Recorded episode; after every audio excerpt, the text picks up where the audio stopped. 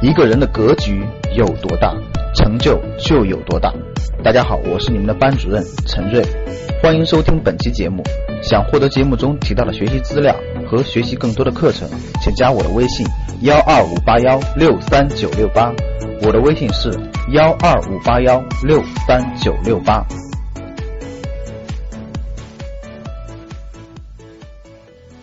为什么三四线城市现在疯涨？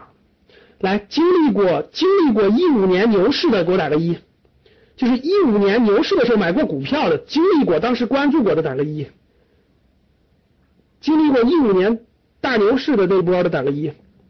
哎，大牛市各位打一的同学，你们记不记得在牛市早期的时候都是好公司涨，到了牛市后期的时候，垃圾股漫漫天疯涨，而且是越没人买的股票，就价值便宜的。牛市后期就是消灭低价股，你们记不记得？就股市的，大家看这个股市怎么涨的？第一波是先涨那个好公司估值比较低了。什么叫好公司估值低了？每年分红都超过百分之四、百分之五，股价特别便宜。哎，回答我，上市公司的每年的分红和房租是什么关系？回答我，上市公司每年分红，这点大家知道吧？好公司分红。分红和房租是什么关系？回答我，回答我。上市公司每年给你分的真金白银，哎，教室里各位，格局老很多老学员可能都享受过上市公司的分红，对吧？教室里大多数人都没享受过，哎，享受过上市公司分红的给我打个一，从来就没有享受过上市公司分红，就从来没见过分红回头钱的给我打个二。从来就没，也不知道，也不知道，也没享受过的打个二，然后享受过的甭管多少，享受过打个一。好，你看，那大家看，我们用资本市场给大家解读这个房子啊，是一模一样的，各位一模一样的，炒的就是房子的金融属性，跟那个资本市场是一样的。大家看，这个牛市启动的时候是最先启动什么？是跌跌跌跌跌跌跌的已经很低了，跌到什么地步呢？好公司每年的分红都已经超过银行的利率了。啥意思，各位？就比如说你买了一个，你买了上市公司 A，这上市公司你花一万块钱，但是每年的分红都超过五百块钱，听懂了吗？就你你这一万块钱放在银行，每年只能拿百分之三的利率，你你买这上市公司每年的分红可以拿到百分之五，超过余额宝。我问大家，这是什么信号？就假设有这种情况出现，这是什么信号？这就是好公司估值比较低了，所以哎，你持有它的话，它分红就会多。不是不是什么，这就是买这个好公司的信号。那大家看，这个好公司涨涨涨涨到一定程度以后，大家一看，哇，这好公司涨这么贵了，怎么办？大量的从来也没有金融概念、没有投资概念、没有投资理念的人，一看办公室主任炒股票赚钱了，我认了；办公室同事赚钱了，我也认了。办公室这个最没脑子的、最笨的人买股票都赚钱了，那说明我是最笨的，我不能这样，我必须证明我不是最笨的，所以他就会投入其中。我说的对不对？而他去买的时候，他一看，哎呦，茅台涨到四百多了，好公司涨到一两百了，我只能买最便宜的，所以普通人就会大量的去买最便宜的那些一两块钱、三四块钱的，所以到了牛市后期时候就是什么消灭低价股，就低于五块钱就没有了。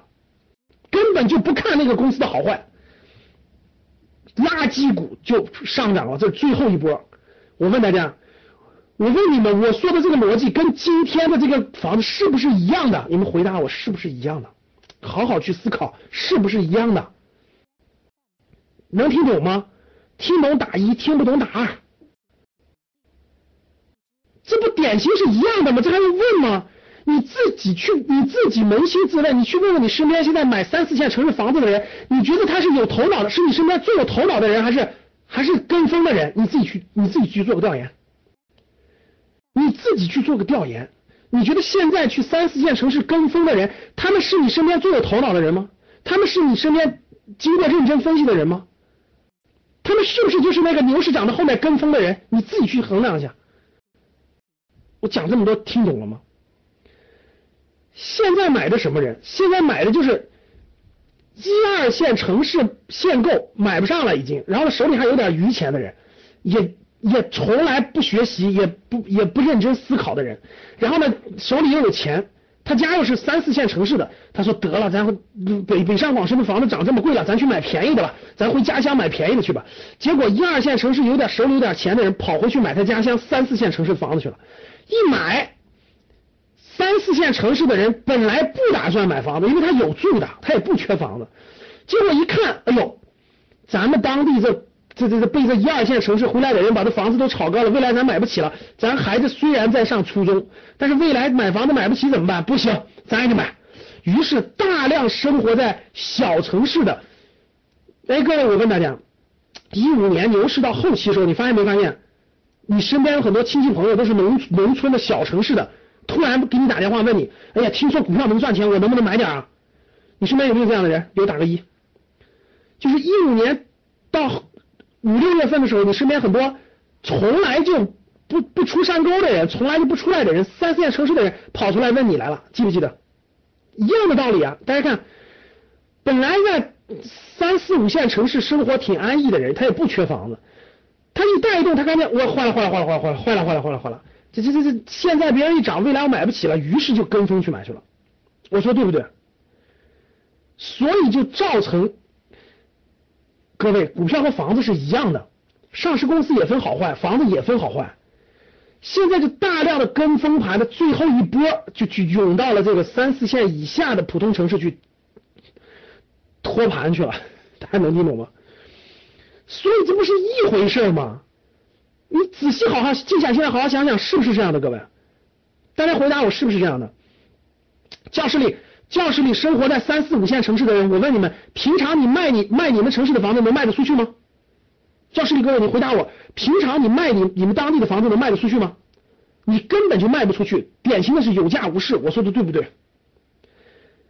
那如果你的房子超过你自住的了，你有两套超过以上，你现在这个时机不套现，还等着再套你十年吗？还没听懂吗？哎。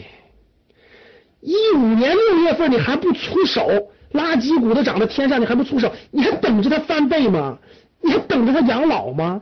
你还等着它给你家孩子当嫁妆吗？所以千载难逢的机会啊，过了这村没这店了。我跟你说吧，如果你持有的是不好的，各位自住的除外啊。你说老师，我家生活在三四线城市，我自住房里面当然不对了。自住的你正常你持有去，自住的，我说的是你家除了自住的，除了你在三四线城市，各位三四线城市也不说是完全没有好房子啊。